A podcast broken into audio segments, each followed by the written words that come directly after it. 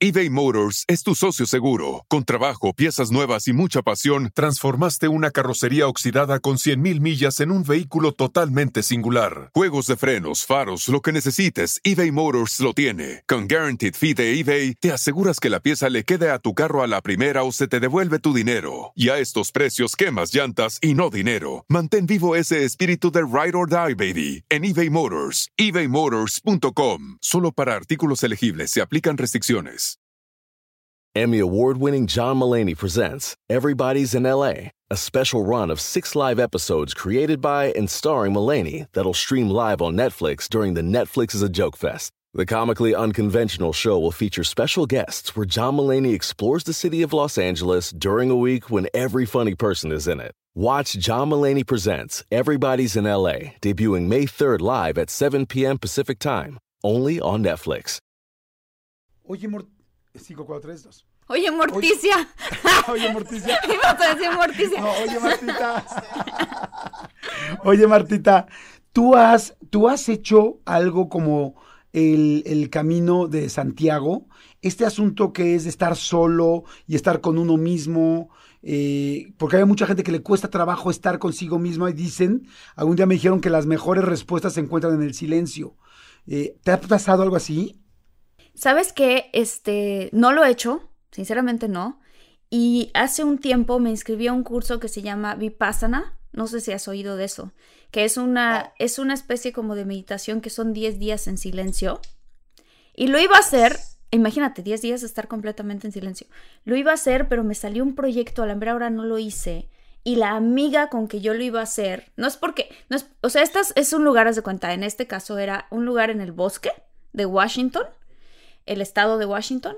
Este, y literal eran 10 días en silencio donde te ponían, tú con tu, con tu casita de campaña te asignaban un área del bosque, te daban un té como de comer, te daban poquito de comer de vez en cuando llegaban como los, los este, monjes y te daban de comer y te dejaban solamente un espacio del cual no puedes salir dentro del bosque, en donde tú tienes que estar en silencio y en algunos momentos venían y te hacían como una meditación y tal, ¿no? Yo estaba súper preparada para hacerlo a la mera hora, no lo pude hacer. Mi lugar lo ocupó otra amiga y mis dos amigas se fueron a hacerlo y una de ellas en el quinto día rompió el silencio, o sea, no pudo más, o sea, no pudo más de que dijo, tengo que poder este, hablar con, o sea, tengo que salirme de aquí, no estoy pudiendo con mis propios como fantasmas o sus propias cosas.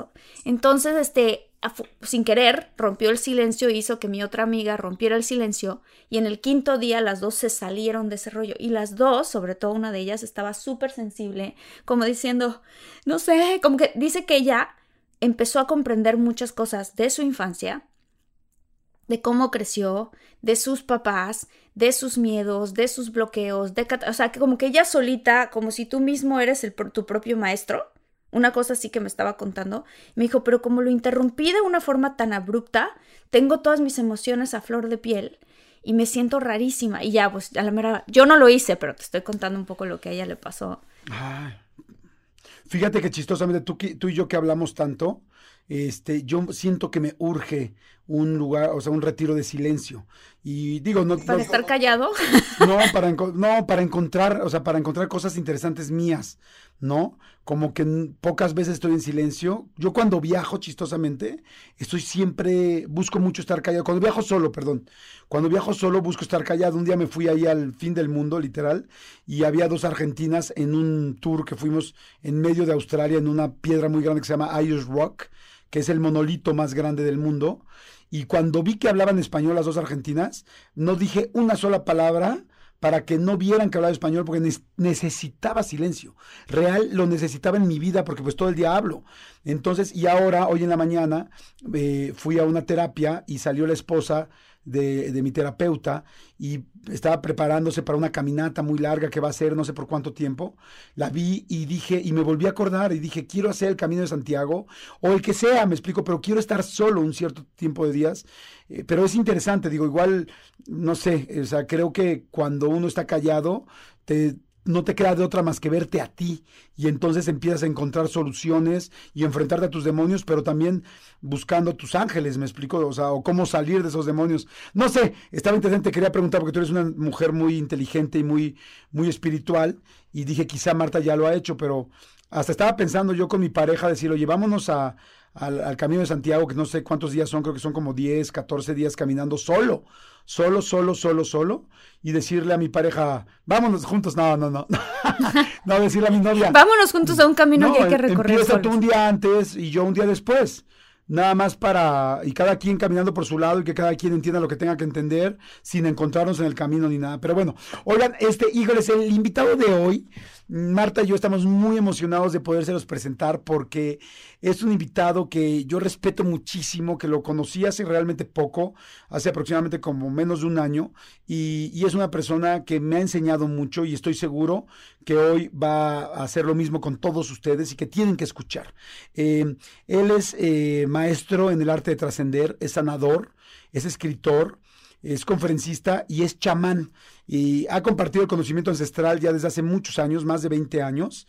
Y a mí me encanta cómo habla y estoy seguro que hoy nos va a funcionar y lo van a conocer y van a aprender mucho de él. Y vamos a aprender mucho de él. Este, estoy hablando de Fer Broca y me da mucho gusto que esté con nosotros porque además vamos a hablar de un tema interesantísimo que es heridas de la infancia. Mi querido Fer, ¿cómo estás?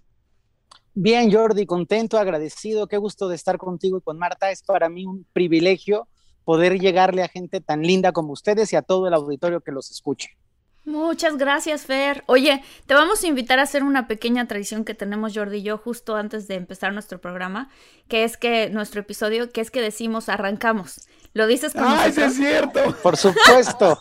Se me olvidó. Perdón, Martita va. Bueno, vamos los tres, arrancamos. Una, Venga. dos, tres. Ah, tres. ¡Arrancamos! ¡Arrancamos! arrancamos.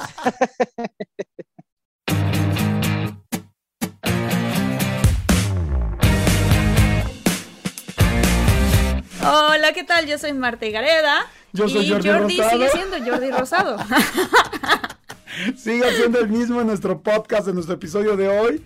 Y bueno, ya estuvo la presentación. ¿Estás de acuerdo, Martita? Sí, buenísimo, buenísimo. Fer, qué bueno que te tenemos con nosotros, sobre todo para tocar un tema que es muy importante y que yo, sinceramente, apenas en este último año de mi vida he estado sanando cicatrices infantiles. Entonces, este, bueno, para, para los que están escuchando este episodio y, y hay mucha gente que no va a terapia, hay gente que sí va a terapia. Yo soy nueva en el mundo de la terapia. Yo antes pensaba que ir a terapia significaba casi casi que estás loco y entonces necesitas terapia, ¿no? este, eh, ¿qué son, qué son y cómo defines tú las cicatrices infantiles?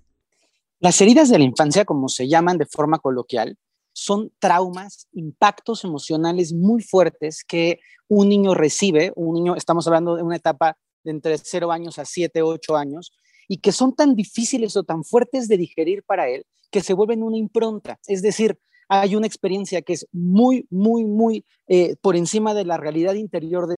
Oigan, si están buscando un nuevo celular, please, please, please no vayan a negar en la primera oferta que les pongan enfrente.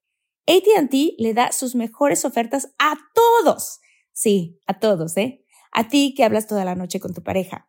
Eres de los míos. Y a ti que sigues haciendo swipe para encontrarla. A ti que también tienes selfies con todas las celebridades. Y a ti que tampoco te creen que grabaste un video de un marciano. ATT le da sus mejores ofertas en todos sus smartphones a clientes nuevos y existentes, porque conectar lo cambia todo. Las ofertas varían por dispositivo sujeto a términos y restricciones. Visita att.com o una tienda para más detalles.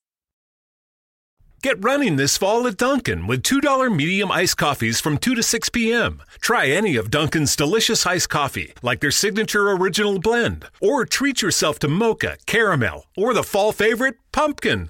Always freshly brewed, made just the way you like it. Make time for happy hour and enjoy a $2 medium iced coffee from 2 to 6 p.m. Washington, D.C. runs on Dunkin'. Participation may vary, limited time offer, exclusions apply. Niño, gritos del papá, violencia, sensaciones de humillación, un acto que está viendo él de golpes o de agresión frente a uno de los dos miembros parentales, y eso le va a generar en el interior un impacto. ese impacto se siembra como una especie de astillita en el interior del alma del niño.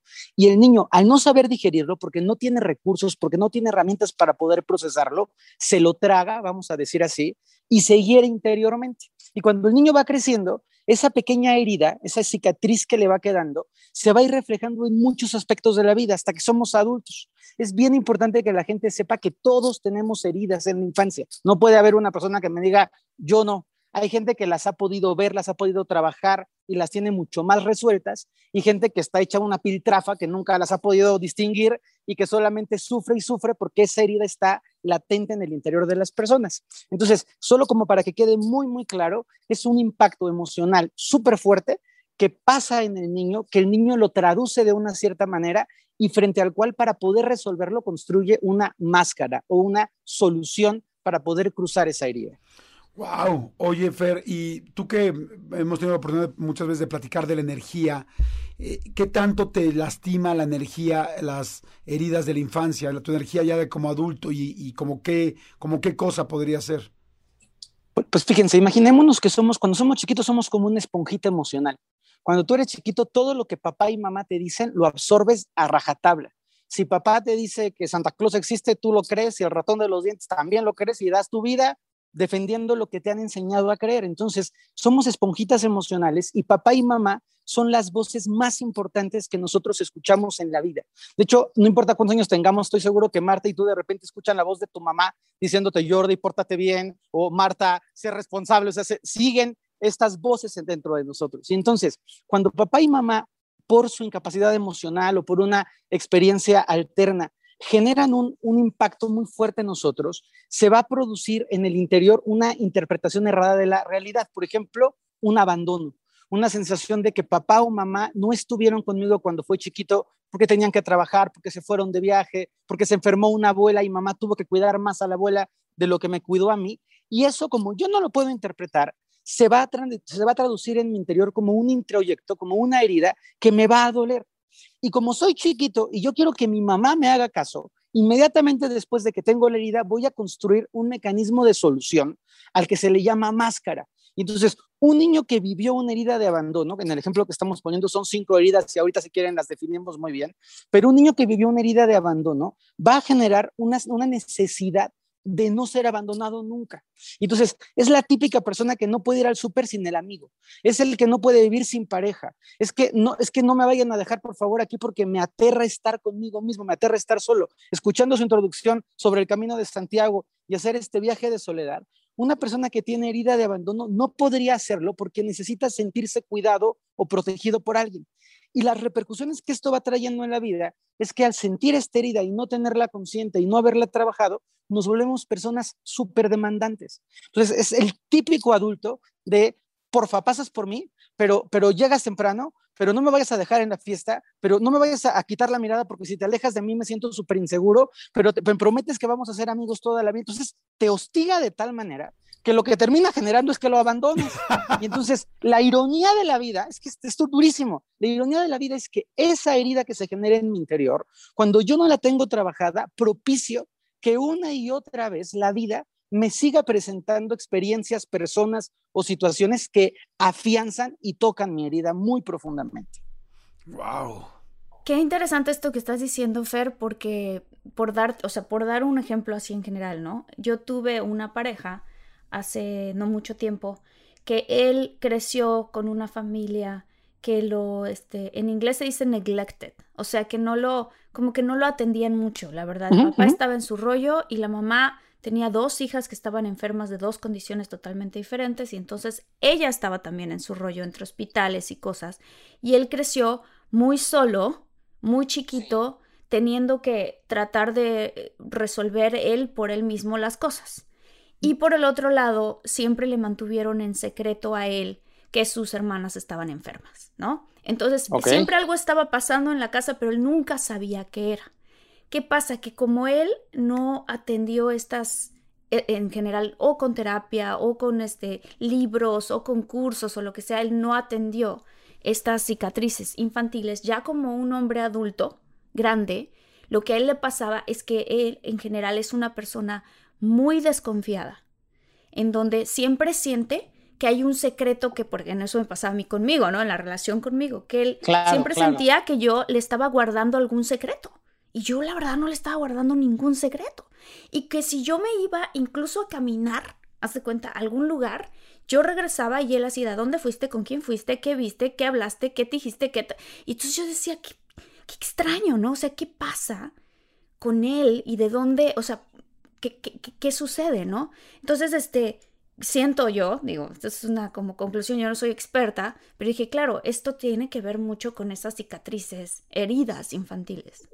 Mira, lo describes, lo describes de librito, o sea, así de librito es tu, tu, tu novio o tu exnovio es de, es de manual. La herida que él vivió se llama herida de traición.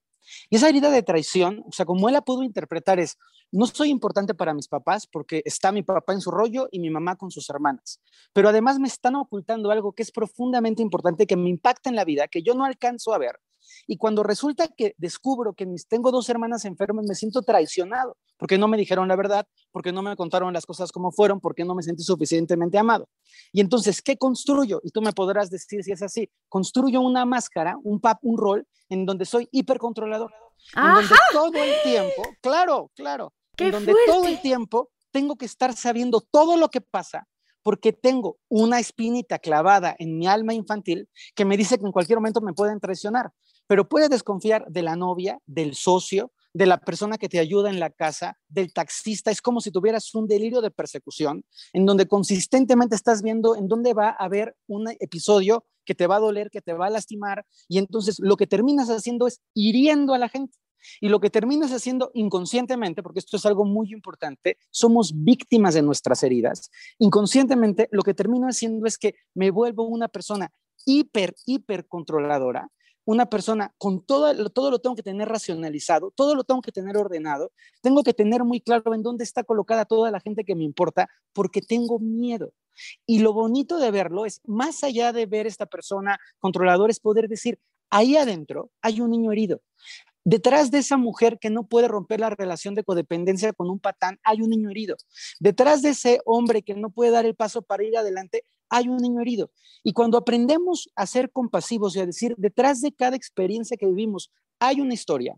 Y la gente no es linda porque es linda, ni canta bonito porque canta bonito, porque detrás de cantar bonito hay un montón de horas de práctica. Y detrás de ser una persona exitosa hay un montón de esfuerzo detrás. Comenzamos a entender la vida en una dimensión mucho más profunda. Entonces, me lo platicas perfecto, pero ahora me gustaría llevar y dar el giro. ¿Por qué Marta busca encontrar a una persona así? Y ahí es a donde empezamos a mirar cuáles son las heridas posibles de Marta. Porque al final, para que ese novio aparezca en tu vida, tú entiendes, y sé que te encantan los temas de desarrollo humano, tú entiendes que algo en ti atrae ese tipo de relación para que puedas aprender algo. Porque Jordi atrae lo que atrae y porque cada una de las personas estamos conectándonos con las personas que nos conectamos. Hay una respuesta que es fulminante, duele a veces escucharla, pero hay que entenderla.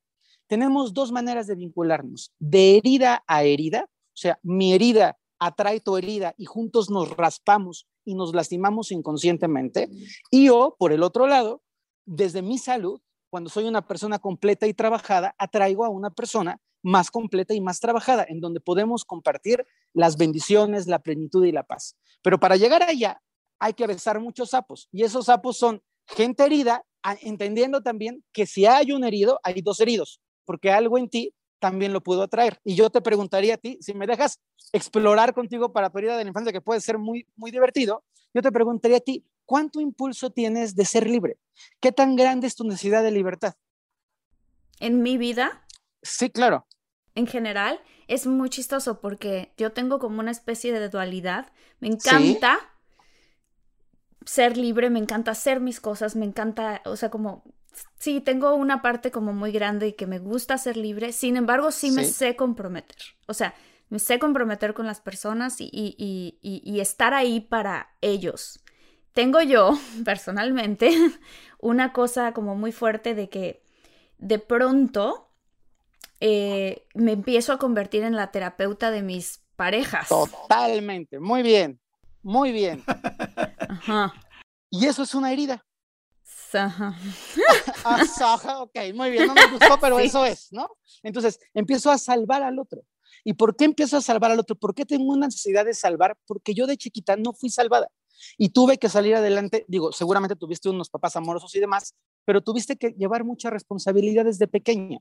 Y entonces, esa sensación de responsabilidad, esa parte que tú pudiste traducir trabajando y saliendo adelante y siendo productiva, te lleva a construir un temperamento y una personalidad. Y si le rascamos a Jordi, vamos a encontrar su herida y a cualquier persona que, pueda, que nos permita entrar más allá, podemos decir, claro, tu forma de reaccionar en la vida tiene muchísimo que ver con los recursos que tú tuviste para poder salir adelante. Y me encantaría, si me permiten, darle un ejemplo clarísimo a la gente, o sea, muy, muy esclarecedor. Claro, claro. Cada uno, cada uno de nosotros tiene unos talentos o unos recursos. Yo les llamo recursos emocionales. Hay gente que lo único que sabe hacer es enojarse, ¿no? Y es el típico que ladra por todo. Entonces me hiciste enojar, te ladro, me enojo y me peleo. Hay gente que sabe ser condescendiente y entonces es, no, no te enojes, mira, porfa, perdóname, yo me tiro al piso, pero tú, y ahí todo lo resuelve humillándose. Hay gente que sabe resolverlo todo evadiéndose. Entonces a mí me vale gorro, te ignoro, me volteo para acá, me volteo para allá y como que no te hago mucho caso. Y entonces cada uno de nosotros desarrolló un mecanismo de supervivencia. Pero ese mecanismo de supervivencia lo desarrollamos porque no reconocíamos que había otro camino. Es decir, la persona que es súper violenta y que lo único que sabe hacer frente a una discusión, una plática, una conversación es arrancarse con la violencia, es que esa persona no tiene conciencia de que hay otras maneras de dialogar. Y las personas que solo saben relacionarse con sexo es que no entienden que hay otras maneras de relacionarse además de la parte sexual. Y la gente que solamente sabe trabajar y producir dinero como enajenado es que no se ha dado cuenta que hay otras maneras de expresar amor además de, además de trabajar como enajenado. Entonces, cuando nosotros vemos a alguien en la vida, que generalmente es más fácil ver al de enfrente que vernos a nosotros mismos, pero cuando vemos a alguien en la vida y vemos un patrón que repite algo que lo está lastimando, que lo está dañando, que daña su entorno, tendríamos que preguntarnos, ¿qué está tratando de suplir esta persona con esa conducta que es una carencia interior, ¿no? Tenemos una expresión muy práctica y es, dime de qué presumes y te diré de qué careces. Cuanto más ganas tengo de mostrar fortaleza, y cuanto más quiero que todos vean que yo soy indestructible, tengo más frágil autoestima. Cuanto más necesidad tengo de mostrar que soy una persona súper rica y me pongo las marcas hasta en las orejas, una sensación de inferioridad me está acompañando detrás. Entonces, es espectacular cuando empezamos a decir, claro, lo que hacemos es cubrirnos, construir máscaras para sobrevivir a las experiencias que la vida nos plantea. Wow, oye, Fer, está, está impresionante. A mí hay dos cosas que me llaman mucho la atención de lo que acabas de decir. Uno, tres. La primera es, ahorita que decías de la gente que es rescatadora, yo, yo creo que mucha gente que está escuchando el episodio, yo también soy rescatador. O sea, aprendí a rescatar toda mi vida y luego me di cuenta que solamente me podía, conforme he ido trabajando, eh, que solamente me, sentía relacionado en el amor cuando yo podía rescatar a la pareja con la que estaba. Si una pareja era demasiado autosuficiente, a mí no me llamaba la atención, no me prendía esa chispita, que ya me di cuenta después que no era chispita, sino que más bien es una enfermedad que me iba a llevar al infierno, porque cuando tú eres tan rescatador de alguien, terminas convirtiéndote en su papá y no en su pareja. Y, eso es algo muy fuerte, ¿no? Que, que sigo trabajando y que sigo aprendiendo. Pero eh, ahorita que hablabas del rescate. Lo segundo que decía, me llama mucho la atención como Marta, por ejemplo, yo de las familias más lindas que conozco es la de Marta. O sea, una familia muy cercana, muy, muy cálida, muy linda, muy completa, con sus dos papás, con sus hermanos, que son cuatro hermanos. Y de repente me sorprende mucho que digas todos, al principio, todas las familias, por más perfectas que sean, tienen carencias. ¿Cómo es eso? O sea, ¿por qué si todo estaba perfecto? Fíjate, es bien importante esto. Tenemos una forma de relacionarnos con el mundo de mucha apariencia. No estoy hablando de la familia de Marta en particular, ¿eh? pero en las familias siempre hay historias que se están cosiendo más allá de lo que vemos en la foto del Instagram, que eso es típico. ¿Cuántos de nosotros no nos hemos tomado una foto sonriendo con la pareja, la, selfie, y te estás madreando con la persona, pero te pones en la foto y eres el amor de mi vida, ¿no? Es, es tipicazo, ¿no? Claro. es 14 de febrero, no hemos posteado nada, ¿cómo? Tal, y peleándonos y la foto así felices, festejando. Y tú... Exacto, nos amamos para siempre, ¿no? Y entonces, las familias, en las familias ocurre un poco eso. A mí me gusta realmente creer que los seres humanos hemos atravesado esa idea ficticia de la familia Telerín o de la familia de caricatura en donde todo es lindo, precioso y hermoso. EBay Motors es tu socio seguro. Con trabajo, piezas nuevas y mucha pasión, transformaste una carrocería oxidada con 100.000 millas en un vehículo totalmente singular. Juegos de frenos, faros, lo que necesites, eBay Motors lo tiene. Con Guaranteed Fee de eBay, te aseguras que la pieza le quede a tu carro a la primera o se te devuelve tu dinero. Y a estos precios, quemas llantas y no dinero. Mantén vivo ese espíritu de Ride or Die, baby, en eBay Motors. ebaymotors.com. Solo para artículos elegibles se aplican restricciones. Nos damos cuenta que las familias están conformadas por seres humanos seres humanos, todos los seres humanos que tenemos carencias, todos los seres humanos que tenemos temas que trabajar, todos los, los seres humanos que tenemos una parte psíquica desordenada en diferentes magnitudes. Y entonces cuando me dices, ¿puede haber una familia perfecta? No, porque no somos ordenadores, no somos computadoras, somos seres humanos. Y por más linda que sea tu mamá y por más encantadora y buena gente que tenga, tendrá por ahí su rayita de maltrato, tendrá por ahí su rayita. Para celebrar los precios sorprendentemente bajos de State Farm, le dimos una letra sorprendente a esta canción. Llamando a State Farm encontré estos precios bajos y cambié. Con precios sorprendentes ahorro mes a mes. Ahorrando dinerito está todo bien. Como un buen vecino, State Farm está ahí de injusticia o tendrá su rayita de adicción. Quizá y me pueden decir, es que mi mamá era perfecta. Claro, era adicta nada más y nada menos que hacer ejercicio.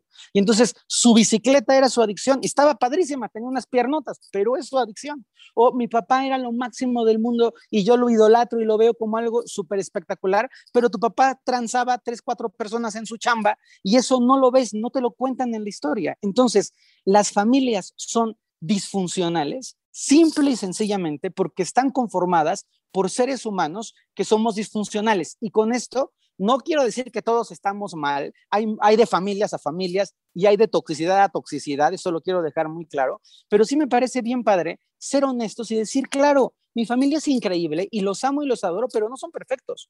Mis papás tuvieron tal y cual error y los respeto y valoro muchísimo lo que me dieron, pero no estoy pensando en mi papá como en San José y en mi mamá como la Virgen María, en donde es inmaculada y libre de toda culpa, porque eso simple y sencillamente es falso. Y eso va a producir unas imágenes y unos reflejos en donde las personas que vienen, entre comillas, de familias perfectas, tienen el peso horrible de ser perfectos. ¿Sabes? Es como cuando tú vienes de una mamá perfecta, guapísima, linda, educada, Miss Universo, la carga para ti es terrible, porque entonces yo tengo que ser digna hija de mi mamá.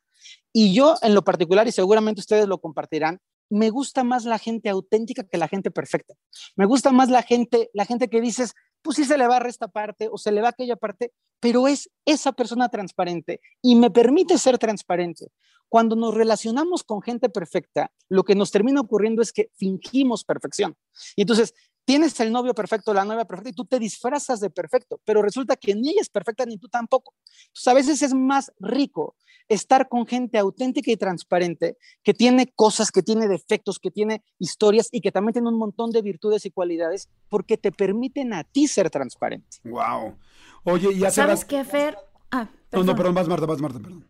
Em, fíjate, voy a, voy a compartir algo personal, pero algo que también pude ya trabajar con mi familia y con cada uno de mis papás, que esto fue un trabajo muy importante que hice yo y que fue parte de mi terapia. Em, yo tengo una familia muy bonita, en efecto, como dice Jordi, pero mi familia no es perfecta. No, de verdad no es perfecta. Hubieron muchos momentos en mi vida en donde mi mamá, yo soy la mayor, y luego mi mamá luego, luego se embarazó de mi hermana entonces, en el momento en el que yo estaba cumpliendo un año de edad, mi mamá ya tenía otro bebé al cual le ponía atención. Entonces yo desde chica tengo una cicatriz ahí o una herida de que me sentía muy abandonada por mi mamá. Entonces, para que mi mamá me pusiera atención, yo trataba de hacer siempre cosas. Y luego nacieron mis otros dos hermanos y entonces yo empecé a ocupar, luego cuando uno viene de una familia grande o aunque sea chiquita, tú tratas de ocupar un lugar en la familia de alguna manera, ¿no? Este, o el chistosito de la familia, o el responsable, o el, no sé, diferentes, tú sabes más que yo de eso, ¿no? De estos roles.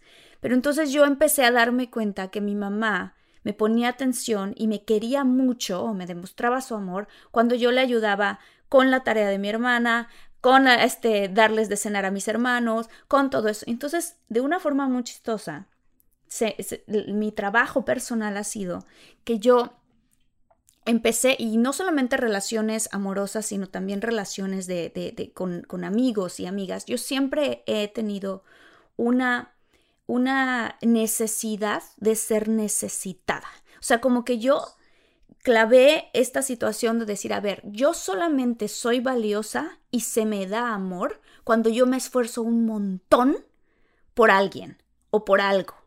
Y entonces eso me hacía antes atraer a personas que me necesitaran muchísimo, emocionalmente, como lo que decía Jordi, ¿no? Gente que yo pudiera rescatar. Porque yo con mi mamá la ayudaba un montón y ella además con toda la familia siempre decía, es que Martita es buena y ayudadora. Me ayuda tanto, ¿no? Entonces esa palabra ayudar se volvió una cosa que para mí me linkeó, o sea, la relacioné con el amor. Con, con, Totalmente. Así. Y entonces me empecé a, yo me buscaba y cada, cada novio que tenía era más problemático que el anterior y necesitaba más ayuda que el anterior, porque yo estaba cableada para sentir que yo solita por existir no era suficiente, que yo me tenía que esforzar un chorro y entonces atraía a gente que, que, que tenían sus propias heridas infantiles que necesitaban mucho de mi ayuda. Y yo, pues, necesitaba ser necesitada. Entonces, qué perfecto, ¿no? Además que lo, que lo que dicen los dos, gracias por compartir, porque a mí se me hace algo lindísimo como la valentía de poder decir, esta es mi historia, sin buenos ni malos, porque ni tu mamá es mala, o sea, solo fue lo que se ocupó e hiciste lo que te tocó hacer, ¿no? Otra, otra persona a lo mejor hubiera dicho, me vale gorro y me voy a las drogas, y otra persona a lo mejor hubiera dicho, este, no me importan mis hermanos y me vuelvo una persona violenta y agresiva y les pego. Cada quien hubiera respondido de acuerdo a sus propios recursos. Qué padre que tú decidiste ayudar. Pero lo que dices es oro molido, porque relacionamos y hacemos una programación mental en relación a aquello que hicimos bien y por lo cual nos sentimos merecedores de amor. Entonces, perfectamente claro para ti que si tú ayudando es como servías y solo cuando servías para ayudar a alguien eras amada, lo que tú interpretas con el mundo es decir, se solicita a alguien que tenga problemas, que quiera ser ayudado y rescatado para ser mi novio. Porque si alguien es un tipazo resuelto y no necesita que la rescate, no me va a gustar y puede ser el tipo más extraordinario del mundo y no me gusta. Necesito, esto lo digo de chiste, necesito un enfermito. No, no, no quiero novios sanos, quiero un novio enfermito para que yo pueda cumplir mi rol de salvador. Qué fuerte, porque a los sanos, haz de cuenta que yo no ni los veía. De verdad, ¿eh? O sea, era como, y, y, ya ahora que ya estoy un poquito más sana, después de mucha terapia y todo, digo, qué fuerte, porque como a todos estos que estaban bastante sanos, no los vi y no los pelé. Como la amiga, por ejemplo, que siempre tiende una tendencia a buscarse patanes, patanes, que les terminan poniendo el cuerno, ¿no? O sea, ¿qué pasa ahí, por ejemplo? porque también, tanto hombres como mujeres, o sea, hay, hay gente que termina andando con personas que les ponen el cuerno o que los tratan mal y, de dónde vienen. Claro. Oye, perdón, que te interrumpa, Fer. Eh, ibas a comentarnos cuáles eran los tipos de, de heridas, ¿no? Ustedes díganme, le contesto Marta, cuento las heridas. Ah, no, creí, que estaba dentro de esa respuesta, pero no, no, entonces mejor a Marta y ahorita ya nos arrancamos con los tipos de heridas. Va, me encantaría como describirlo en dos niveles. ¿Por qué atraemos a la gente que atraemos? Y hay dos razones. Una energética, que se llama resonancia, y es que lo que estamos generando interiormente en nosotros es lo que vamos a atraer. Cuando andamos quejumbrosos y peleados y estamos de codos y no queremos gastar dinero, lo que traemos son deudas y cómo carambas acabarte. Y eso nos ha ocurrido a todos. Quiero cuidar mis 500 pesos y se te van los 500 completitos, ¿no? Porque resuenas energéticamente. Cuando yo soy una persona que estoy acostumbrado a luchar por las cosas, que esto bien importante que lo, que lo trabajen y que lo entiendan, cuando estoy acostumbrado a luchar, todo lo que voy a traer en mi vida es algo que me cueste mucha lucha. Una persona que está habituada a luchar no puede atraer un trabajo fácil, tiene que atraer un trabajo que cueste y el sudor de la frente y el sacrificio y solo así se puede ir adelante. Entonces, energéticamente resonamos. Y luego, la otra parte es que a nivel de la programación mental, nosotros en la programación mental tenemos unos mandatos como si fueran unos, los, los, mandatos del Antiguo Testamento, háganse cuenta, tenemos unos mandatos. Entonces, el mandato es, yo necesito ser siempre una persona bien portada y perfecta. Yo tengo que ser siempre simpático, entonces tengo que ser el payasito o el chistosito de la vida. Yo tengo que ser siempre el responsable. Entonces, esos mandatos, esas etiquetas que tienes, cuando, aunque tú no te das cuenta, tú las vas levantando por la calle y te encuentras a un otro al que le sirve tu mandato. Entonces, ¿Qué hace falta para que una persona sea conchudísima? ¿Cuál es el elemento indispensable para que alguien sea conchudísimo? Un otro que le permite, que le soporte lo conchudo. ¿Qué hace falta para que alguien no trabaje, una, o sea, no de un adulto, ¿eh? no de un niño? ¿Qué hace falta para que alguien no trabaje en su vida? Pues que haya un papá, que le resuelva todo. un tío que lo, que lo resuelva la vida. Entonces, siempre que hay una persona en, un, en una condición, hay otra persona ofreciéndole el sostén a esa condición. Para que haya una víctima, tiene que haber una alguien que juegue el rol de que tú seas víctima, porque si de pronto desaparece tu posición de víctima, desaparece el victimario. Entonces, solamente eran esas aclaraciones, energéticamente y en la programación. Y aunque no lo veamos, esto es algo bien loco, puedes estar en una fiesta con 50 personas, diferentes de todos los colores y sabores, y si no estás sano, vas a ir directo al patán que sabes buscar por patrón. O sea, tienes que hacer un esfuerzo mental de decir, ese que me guste no, porque ese que me guste seguro va a ser el patrón a menos que yo me trabaje y lo pueda transformar. Wow. Oye, Fer, ¿y, ¿y, cuáles son las heridas? O sea, la gente, todos los muchólogos y muchólogas que nos están escuchando, seguramente, o sea, todos entramos, si dices que todos tenemos heridas, entonces quizá la mayoría entramos en una de estas selecciones, por decirlo de algún modo. Claro, hay cinco que son fundamentales, hay más, pero son cinco que son fundamentales y es para no hacer esto infinito. Las heridas se las nombro y luego se las describo. Una es abandono, que se genera cuando yo siento que la gente me deja y el abandono puede ser físico o simbólico. O sea, el abandono puede ser es que no te vayas a dormir al otro cuarto porque me siento desesperada sin ti, que solo voy al otro cuarto, pero te da esa sensación.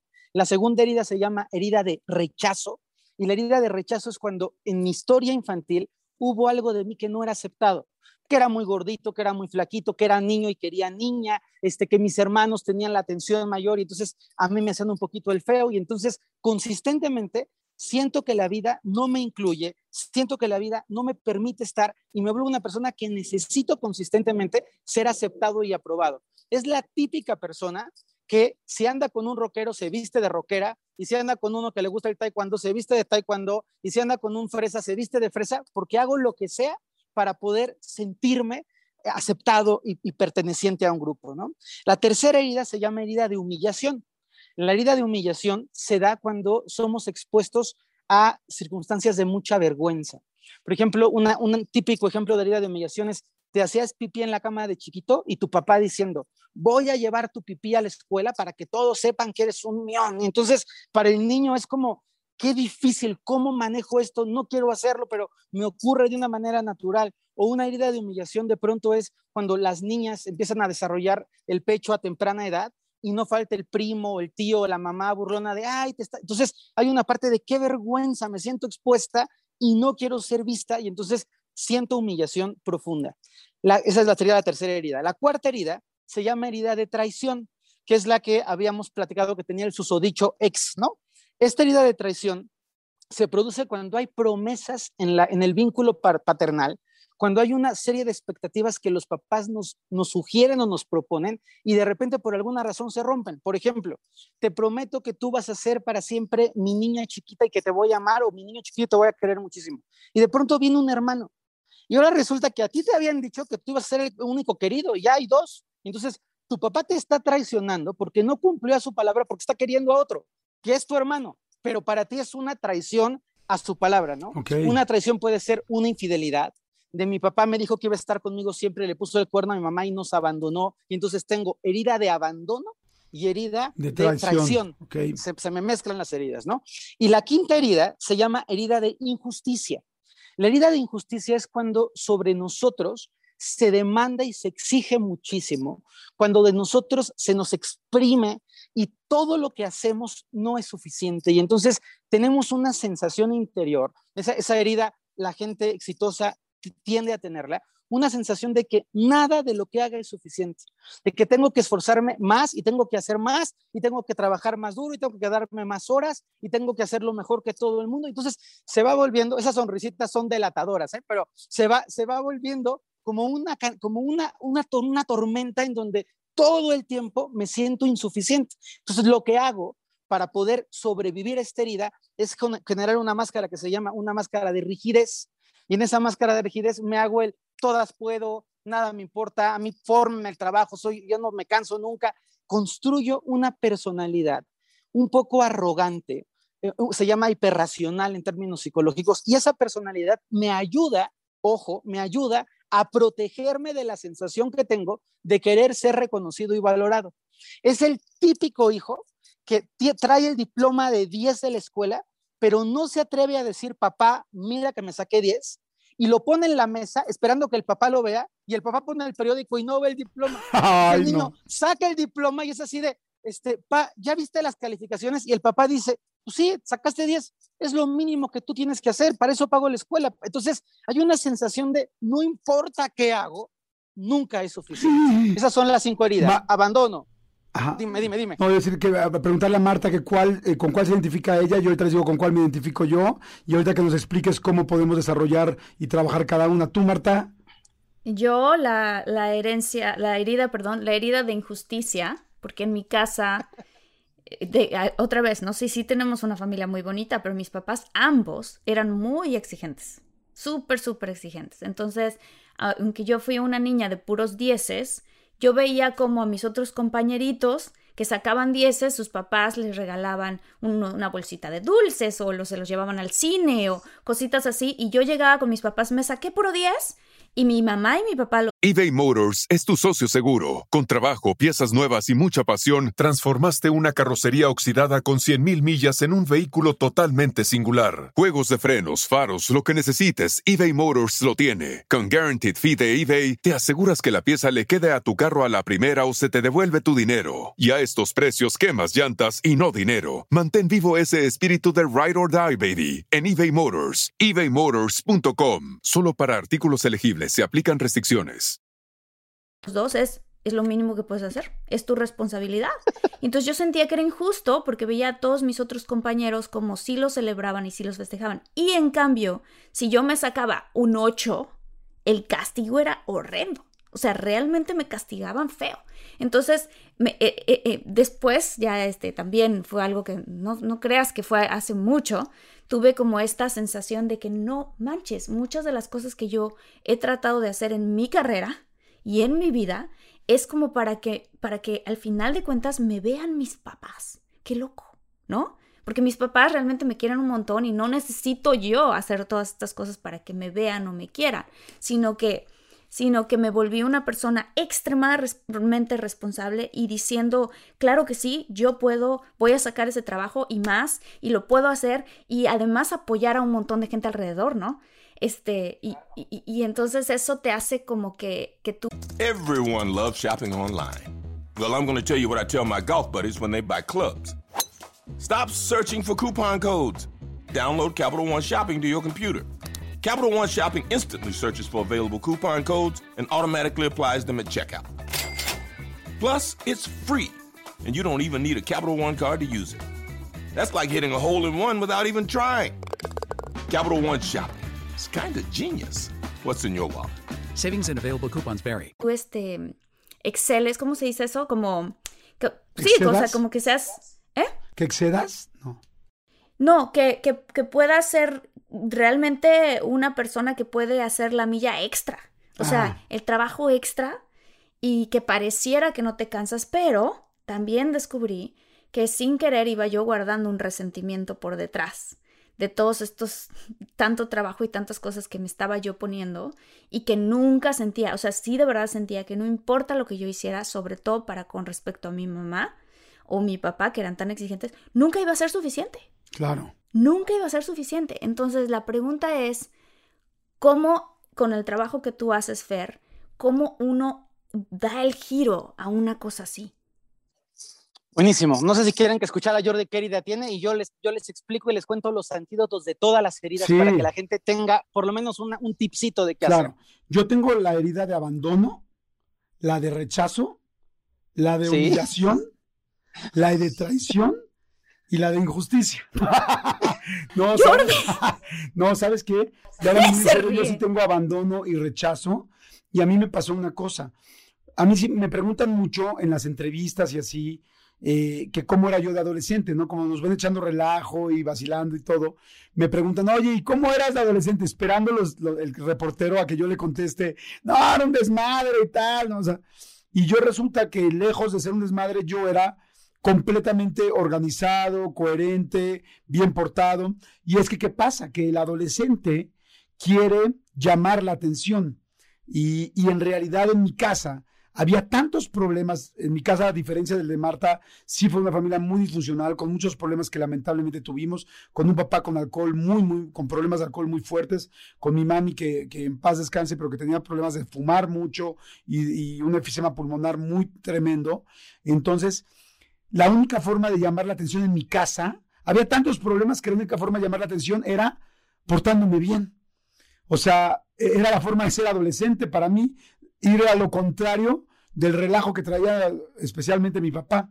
Entonces me empecé a dar cuenta que me, volví un resolvedor de problemas y, con una responsabilidad gigantesca, porque yo a los, no sé, 14 años, ya todas las noches, eso hasta me duele decirlo, pero en las noches yo estaba en, la, en vela esperando a ver a qué hora llegaba mi papá para ver que estaba vivo. Y, y, al otro día en la mañana llegaba, me despertaba y lo peor que me podía pasar es que mi papá no hubiera llegado a dormir porque andaba en la jarra. Y entonces yo me iba a la escuela en sexto de primaria y me acuerdo yendo a la dirección a contestar, a, pedir el teléfono prestado para hablar a mi casa para ver si mi papá ya había llegado. Entonces tú imagínate un niño de sexto de primaria preocupado por ver si ya llegaron, si ya llegó su papá. O cuando mi mamá estaba muy enferma con enfisema, yo ya tenía como 15, 16, yo me la pasaba trabajando, pero yo regresaba y en la noche de las cosas más feas que recuerdo es llegar y, y agacharme a, a la nariz de mi mamá a ver si mi mamá seguía respirando.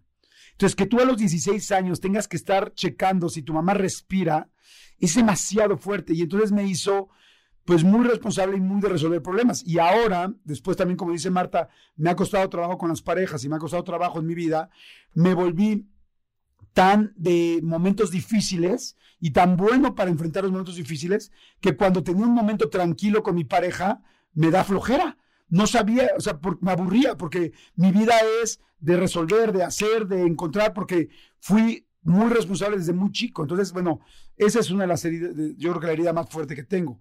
Pero a ver, ahora con todos los muchólogos que están escuchando, ok, cada quien se identificó con una. ¿Cómo se podría, digo, tú tienes cursos súper extensos de esto, Fer, entre muchas otras cosas, pero una pequeña idea de qué podría hacer con cada uno? Sí si, te parece bien, vamos a hacer una cosa para que la gente tenga ordenado y que puedan ponerle al podcast y lo vuelvan a escuchar. Entonces es las cinco heridas y cómo se reflejan. Ok. Porque, ¿qué? o sea, yo tengo herida de abandono. Entonces, ¿qué es lo que hago? Tengo dependencia brutal. Sea, soy dependiente. Si, si no viene mi amiga, no me atrevo a ir al cine sola. Si no se sube alguien en el avión conmigo, no voy en el avión. Si no hay alguien durmiendo en mi casa, me da muchísimo miedo. Es como esta parte de ser dependiente, no solamente físico, sino también emocional. Dependiente del celular, dependiente del cigarro, dependiente de las redes sociales, dependiente del ejercicio. Me vuelvo súper dependiente y tengo mucho miedo a la soledad. La gente que tiene herida de abandono le teme a la soledad, le teme al silencio y le teme a la sensación de no protección. Es como eh, típico puede pasar con gente con herida de abandono, que soy súper abundante, tengo mucha abundancia, pero me da miedo quedarme sin nada. Todo el tiempo tengo esa sensación de, ¿qué tal que pierdo todo? Y entonces, ¿qué voy a hacer? Es una sensación clara de herida de abandono, porque me siento sin protección. Como un señor muy codo que le va muy bien, tiene todos los millones del mundo y dicen, ¿por qué es tan codo? Y es que en realidad tiene abandono y le da pavor quedarse sin nada. Exacto, le da pavor quedarse sin nada. O también, por ejemplo, en parejas, ¿no? Que lo que decíamos un poquito que se da, que, la, que, el, que, el hombre sale y va a ver a sus amigos o lo que sea, no, no, realmente no hay nada ahí extraño ni de ninguna manera, pero está la esposa cada rato marcándole, ¿no? O al revés, ¿qué pasa también, ¿no? El novio así de, ¿dónde estás en una fiesta? Ah, 15 minutos después, ¿todo bien? 20 minutos, o sea, como esta, esta especie como de de sistemas de apegos que se crean que es demasiado, ¿no? A veces se puede... lo tienes clarísimo. Una persona que tiene herida de abandono, y para que vean qué fuerte puede ser la herida de abandono, una persona que tiene herida de abandono, su esposo o su esposa se van a un viaje de trabajo de dos días y la persona empieza a sentir de, ¿y si no vuelve? Y si se enamora de alguien en el camión y ya nunca regresa a la casa, y se, empieza a tener un sufrimiento por dos días que se le va a la esposa, lo cual otras heridas no les pasa nada. Es más, hay gente que se pondría contenta, que de qué bueno que ya se fue dos días y me dejó respirar un ratito, ¿no? Pero así de fuertes son las heridas. Entonces, abandono es dependencia, miedo a la soledad y una sensación de desprotección. Luego, rechazo.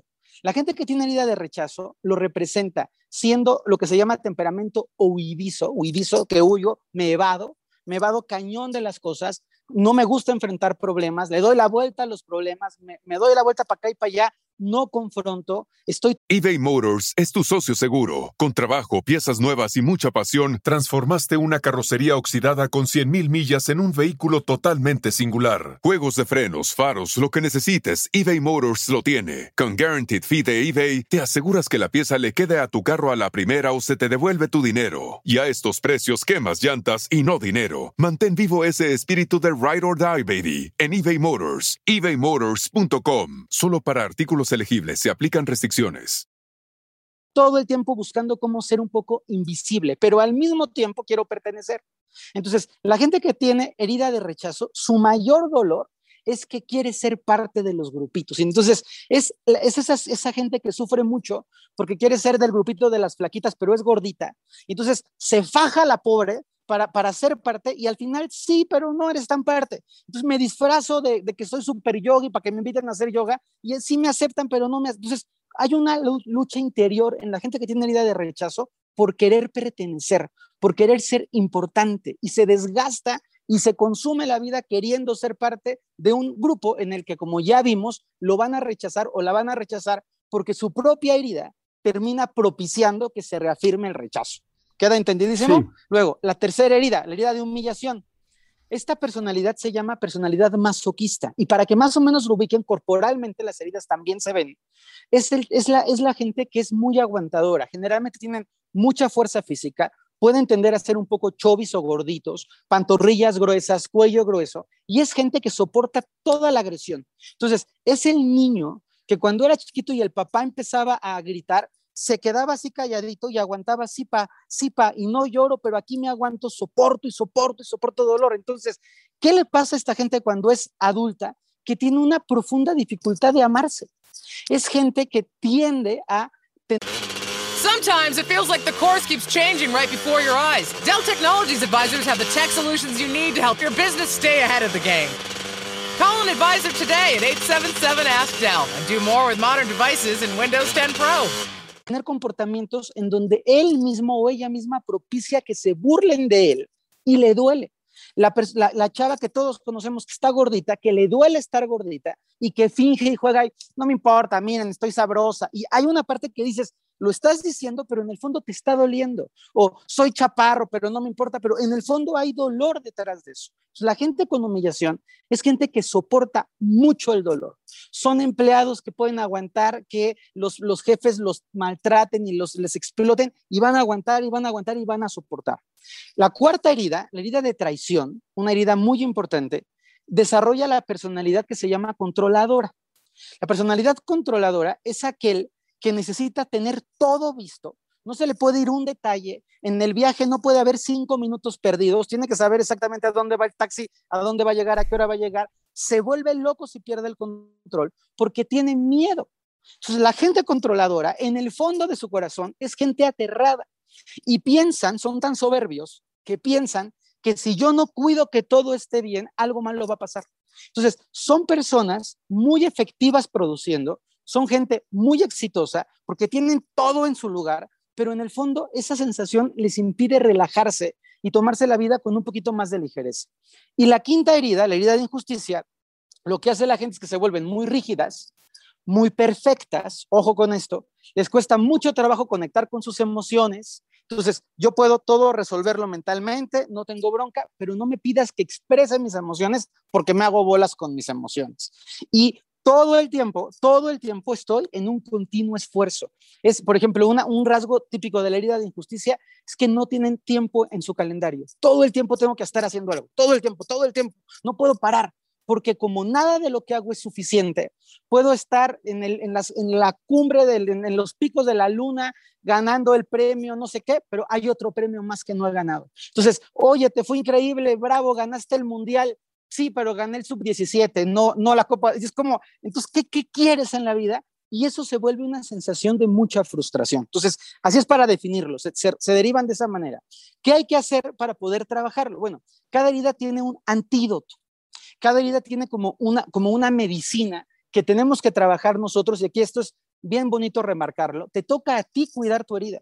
Yo no soy responsable de la herida de Marta, ni Jordi es responsable de mi herida, ni mi esposa es responsable de lo que me... O sea, cada quien tiene que ser grandecito y decir, esta es mi herida y me toca trabajármela a mí y yo me la voy a ir curando todos los días y la voy a poder poner al servicio. Y, esta, y estos antídotos que los voy a poner así son como pequeñas prácticas cotidianas que tengo que empezar a ejercitar. Quien tiene herida de abandono necesita aprender a ser suficiente. La persona que tenga herida de abandono tiene que decir, me tengo que lanzar a un viaje solo. Pero es que me aterra viajar solo. No, no, no, que te aterra ni que nada, aunque sea Acapulco, pero vete solo, solo. Y cuando llegas a Acapulco, no le llames a tu mamá a decir, ma, ya llegué, nada, mantente, hazte cargo de ti. Es que se los prometo, la gente que tiene herida de abandono, lo que nos puede parecer muy simple a otros, para cada quien en su herida es, o sea, es mortal. Yo, yo tengo en, la, en la experiencia terapéutica una mujer, fíjense qué fuerte lo que les voy a contar, con una profunda herida de abandono, que cuando el esposo la deja, la mujer no puede concebir su vida sin un hombre por abandono. Y entonces empieza a meterse a Tinder a ofrecer sexo. Fíjense qué fuerte, ¿eh? sexo a cambio de que alguien se quede a dormir con ella. Porque era tan fuerte su herida que es lo que sea, pero que alguien duerma conmigo. Hablando de eso, yo tengo un par de amigas que terminan con un, con un novio, es más, ya está empezando a terminar la relación de que ya se ve venir ya, y ya tienen al siguiente formado claro. en la fila. Y que muchas veces yo les digo, eh, oye, aguántate tantito estando... Por cierto, yo solía ser así, ¿eh? O sea, yo solía ser de esas personas que terminaba con alguien y ya luego, luego, ya yo estaba ya enamorada de otra persona, ¿no? O sea, muy rápido, porque no sabía tanto estar conmigo misma, no sabía llenarme de mí. Y también me di cuenta que porque no me conocía. O sea, eh, no sé, no sé si estaba linkeado una cosa con la otra, pero... Está, está, está, ahí totalmente conectado. Entonces, la gente con abandono tiene que aprender a estar sola y a sentir que se puede abastecer. Yo hago este llamado importante. Tienes que sentir que eres capaz de producir para sostenerte económicamente. Necesitas sentir que tú puedes trabajar, aunque tengas alguien que te abastece y que te da muy padre, tú tienes que sentir de decir, si yo me quedo mañana en la vida solo o sola, puedo conmigo. Ese es el trabajo y el antídoto del abandono. Segundo, el antídoto del rechazo, que me encanta. La gente que tiene rechazo, que tiende a oír, que quiere ser perteneciente a los demás, tiene que trabajar su autenticidad, tiene que trabajar su coherencia y el decir, a mí me gusta el azul y yo me visto de azul. Y si me invitan a la fiesta de azul, voy. Y si no me invitan porque quieren que me vista de amarillo, no voy a la fiesta de amarillo. Porque la gente con herida de rechazo termina siendo muy camaleónica. Entonces, es el típico que se ríe del chiste que ni le causa gracia, pero tiene que quedar bien. Y es el típico que se pone borracho, aunque no le gusta el alcohol, porque hay que ponerse borracho. Y es el típico que por moda, ahora ya todo el mundo está escalando, entonces yo me tengo que poner a escalar. Entonces, no viven su historia, viven la historia de aceptación del grupo al que quieren pertenecer. Entonces, ¿qué me toca hacer? Autenticidad. Yo lo quiero hacer, yo lo quiero vivir, a mí me viene bien, y si no me viene bien, no lo hago. Eh, antes de que yo empezara con mi rollo de querer ser actriz y todo este rollo, yo también era la típica que tenía un novio que le gustaba este, la guitarra y entonces era medio hippie y ahí andaba yo con la guitarra y medio hippie, ¿no? Este, tenía un novio que le gustaba la música más como tipo metálica y todo ese rollo, ahí andaba yo con el novio más metálica. Empecé a andar con el novio fresa y con la bolsa y el lente y todo el rollo. Y me acuerdo perfecto que una vez agarró mi hermana, literalmente, me sentó en una silla y como mi hermana es muy linda, pero también tiene un carácter súper fuerte, me dijo, encuéntrate. Así me acuerdo que me decía, encuéntrate. Tengo una, una hermana diferente cada dos meses. O sea, ¿qué está pasando? ¿Quién eres? Wow. Y entonces, qué fuerte, ¿no? Mi hermana más chica dándome a mí una lección de, de eso. Y si mi hermana en su propio, en su propio, este, forma muy padre de ser, Miri es muy rígida, yo soy muy flexible. Miri es muy rígida en ciertas maneras, pero muy auténtica. O sea, ella es como es, punto. Y quien se mete, que le guste, y el que no le guste, que no le guste. Y yo, en esa época, sí tenía una gran necesidad de agradarle a quien, a que todo el mundo. Totalmente, totalmente. Entonces, la medicina del rechazo es la autenticidad y la coherencia y el encontrarme yo. Ese grito de tu hermana, esa es la medicina. En la herida de humillación, en la herida de humillación, que eso, esto se lo digo porque la gente que tiene vida de humillación es gente que no expresa, que se aguanta, que lo agarran de puerquito y, resiste mucho dolor. La gente que tiene vida de humillación tiene que hacer dos trabajos que son bien bonitos. Valorarse, pero valorarse en serio y decir, yo tengo valor y yo tengo cosas muy importantes que puedo hacer. Y la segunda y la más importante, poner límites. Decir, no te permito que te metas conmigo, deja de reírte de mí, no me gusta que me digas pelón, no me gusta que te estés, que estés haciendo mella de mis piernas flacas, ya estuvo suave. Esa sensación de poder poner límite, que para la gente de humillación es bien difícil, bien difícil, porque lo que esa persona ha aprendido es que tiene que aguantarse. Poner un límite tiene que ser de aplauso. Y yo siempre hago este llamado, si ustedes tienen amigos que identifican o parejas en herida de humillación, no sean malos, al contrario, apóyenlo, apóyenlo a decir, oye, si no te está gustando, dile, ya se acabó. Y si no te está pareciendo cómo te están tratando, enfréntalo. Y cuando la gente con herida de humillación logra establecer límites, se va, se sana y se va para arriba de una manera extraordinaria, porque se encuentra así mismo. una pregunta ahí, Fer. Eh, nada más para valorarse, sí, por favor. para valorarse la gente que tiene la herida de humillación, hay mucha gente que se ve desde el espejo y dice, no, es que no tengo nada bueno, ¿no? Si no me gusta el cuerpo, si no me gusta, no soy brillante, no soy inteligente, no soy bueno con los números, entonces no se encuentra nada bueno. ¿Nos puede recomendar una herramienta para encontrar algo bueno a alguien que, no, que le cuesta mucho trabajo? Por supuesto que sí. primero nos cuesta trabajo encontrar algo bueno porque tenemos ideales de lo que es bueno. No nos vemos a nosotros, vemos el ideal. Entonces me comparo con el cuate de la portada de la revista y pues no tengo nada bueno en comparación con él, ¿verdad? Todo está diferentemente proporcionado. Pero necesito empezar a observar, y esto es, este es el consejo que le, que le daría a la gente, necesito empezar a observar en qué cosas me va muy bien. Y puede ser cosas súper sencillas. Ah, me encantan los perros y los perros me aman. Esto es algo, es un puntito tengo una, un, approach padre con los perros. Me encanta la naturaleza y soy jardinero y no saben qué padre se me dan mis plantitas. Entonces, empezar con los pequeños detalles, porque alguien que no tiene autoestima y que quiere encontrar su valoración así sobrehumana, le va a costar mucho, pero puede empezar con, me encanta mi cabello, tengo pestañas padrísimas, este, mi piel es súper resistente, soy súper bueno este, corriendo, caminando. Empezar con esos pequeños detalles y hacer consciente a la gente siempre de que tenemos esta falsa idea de que ser bueno es ser extraordinario. Y ser bueno es ser sencillamente y auténticamente bueno. Hay gente que puede ser una, una maravilla de ser humano que no tiene por qué parecer una maravilla de ser humano. Y ahí es cuando empezamos a reconocer los pequeños, grandes detalles, cuando nuestro corazón se empieza a llenar de verdad. Perfecto, vamos a traición, ¿no? A traición. Bueno, a traición no vamos, Jordi, somos amigos, pero a la herida de traición y al antídoto de la traición. El antídoto, el antídoto de la traición es soltar el control. Y fíjense qué importante es esto. Soltar el control y reconocer el valor de los demás. La gente que tiene herida de traición, voy a ocupar una, una frase un poco dura, pero es el típico que se para y dice, todos son estúpidos menos yo. Ese es un idiota, ese es otro idiota, ese es otro idiota, ese no sabe, ese no. Si es pintor, nadie pinta como él. Si es este esgrimista, nadie ocupa la esposa. Es, es una arrogancia rampante. Entonces, la gente con herida de traición requiere primero, soltar un poco el control, atreverse a vivir la vida más espontáneamente, afrontar que de repente la vida puede ser algo inesperado. Por ejemplo, una persona que, se quiera sanar de vida de traición, que pueda decir, me voy a ir de viaje sin reservación, sería su examen profesional. entonces voy a fluir y voy a llegar y si no hay el hotel, pues el que me tocó. Y eso, eso sería liberarse de la traición y reconocer el valor de los demás, empezar a apreciar, eres buena tú también, eres un tipazo, tú también tienes talento, tú también lo haces bien, eso ayuda a que podamos ir eh, aminorizando esa sensación de carga.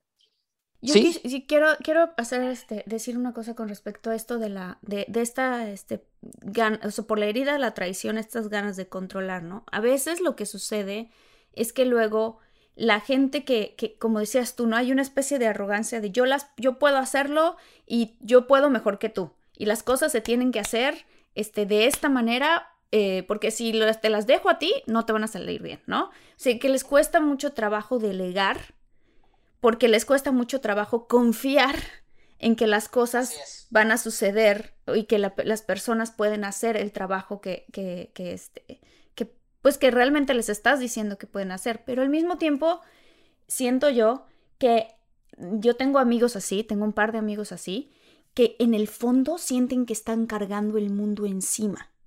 Y entonces al mismo tiempo tienen una especie de arrogancia de si no lo hago yo no sale bien, pero también un gran resentimiento por sentir que están cargando el mundo encima. Claro, claro, claro, de acuerdo. Fíjate qué, qué, qué irónico es esto. Si a ti tu herida te hace muy feliz, no es herida, es una característica de tu vida. Se llaman heridas porque en la vida que estamos queriendo construir no van bien, porque al final detrás de esa sensación de control hay miedo, detrás de esa sensación de humillación hay vergüenza, detrás de esa sensación de abandono hay dependencia. Entonces, es bien importante entender que las personas que están teniendo una máscara de me las puedo todas en lo profundo, no es que se las puedan todas, sino que tienen terror a que algo sale mal porque les ha costado mucho trabajo llegar hasta donde llegaron. Ok. Temps will be cooling down, and before you know it, you'll be turning on your furnace. Before you do, turn to the experts at Griffith Energy Services and Carrier. Get an $88 heating system start and check from Griffith to make sure your family stays comfortable all winter long. Griffith specializes in Carrier, but services all brands. Visit GriffithEnergyServices.com for this and other exclusive offers. That's GriffithEnergyServices.com. License number MDHVAC R01-2278. Griffith Energy Services. Doggone dependable. ¿Sale? Y la quinta herida, que es la herida de injusticia, que está, a ver, a ver cómo, cómo le suena a nuestra querida Marta, hay dos, dos herramientas fundamentales. Primero, premiarnos y sentir que es suficiente, que eso es, eso es decir, vientos, ya lo hiciste, ya por lo menos una semana, disfruta tu éxito, porque lo que ocurre es, acabo de llegar a este éxito y estoy pensando en el otro. Y acabo de, de correr 10 kilómetros y ya quiero correr 15. Y corro 15 y quiero 21. Y corro 21 y quiero el maratón. Y corro el maratón y quiero el ultramaratón. Y corro el ultramaratón y quiero ser Ironman. Entonces, hay como una sensación de nunca acabar. Entonces, es, me siento satisfecho, me agradezco y me pongo en paz conmigo. Y la segunda, aprendo a reconocer mis emociones, a reconocer mis emociones y a expresar mis emociones sin miedo a sentirme vulnerable. Porque la gente que tiene esta herida, cuando habla de sus emociones, se siente vulnerable. Y entonces dices, no quiero que vean que me duele, no quiero que vean que me preocupa, no quiero que vean que me angustia. Entonces, ahí están los dos antídotos para sanar la herida de Wow, injusticia. la verdad está increíble, increíble, increíble, Fer. Muchas gracias por, por tu tiempo, gracias por estar hoy en este episodio de podcast. Seguramente haremos muchos más. Este, eh, ¿cuáles son tus redes? ¿Dónde te puede seguir la gente? Porque además tú das muy buenas, eh, das meditaciones gratuitas, das cursos, eh, también das talleres, haces muchísimo trabajo, tienes gente de todo el mundo y este podcast nos escucha afortunadamente gente de todo el mundo. Este, ¿Dónde lo, te podemos buscar, Fer? Miren, en las redes sociales me encuentran en Facebook como Fer Broca, Broca como Broca de Taladro, y en Instagram como arroba ferbroca1. Y ahí estoy subiendo contenido consistentemente. La verdad es que todo lo que subo tiene una intención propositiva de ayudarnos a vivir plenos y felices. Yo no subo ni tragedias, hay otros entornos así. Lo que yo subo siempre tiene el propósito de edificar, de hacernos reflexionar, de ayudarnos a vivir una vida plena que todos nos merecemos. Wow. Pues Qué impresionante, Fer. Muchísimas gracias. Estoy así de. ¿No? Incluso sentí como que poquito hice terapia.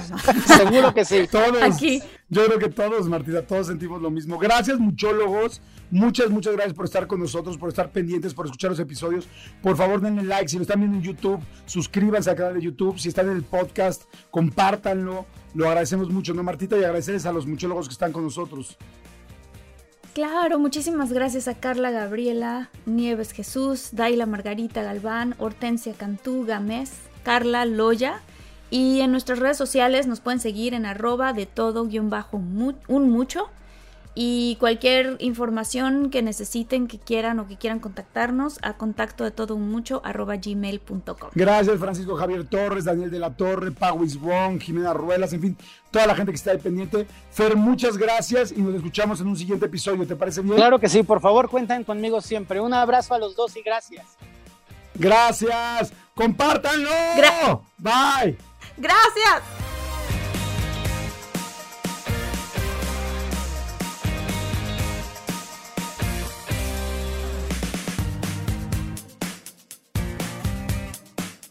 Emmy award winning John Mullaney presents Everybody's in LA, a special run of six live episodes created by and starring Mullaney that'll stream live on Netflix during the Netflix is a Joke Fest. The comically unconventional show will feature special guests where John Mullaney explores the city of Los Angeles during a week when every funny person is in it. Watch John Mullaney Presents Everybody's in LA, debuting May 3rd live at 7 p.m. Pacific Time, only on Netflix.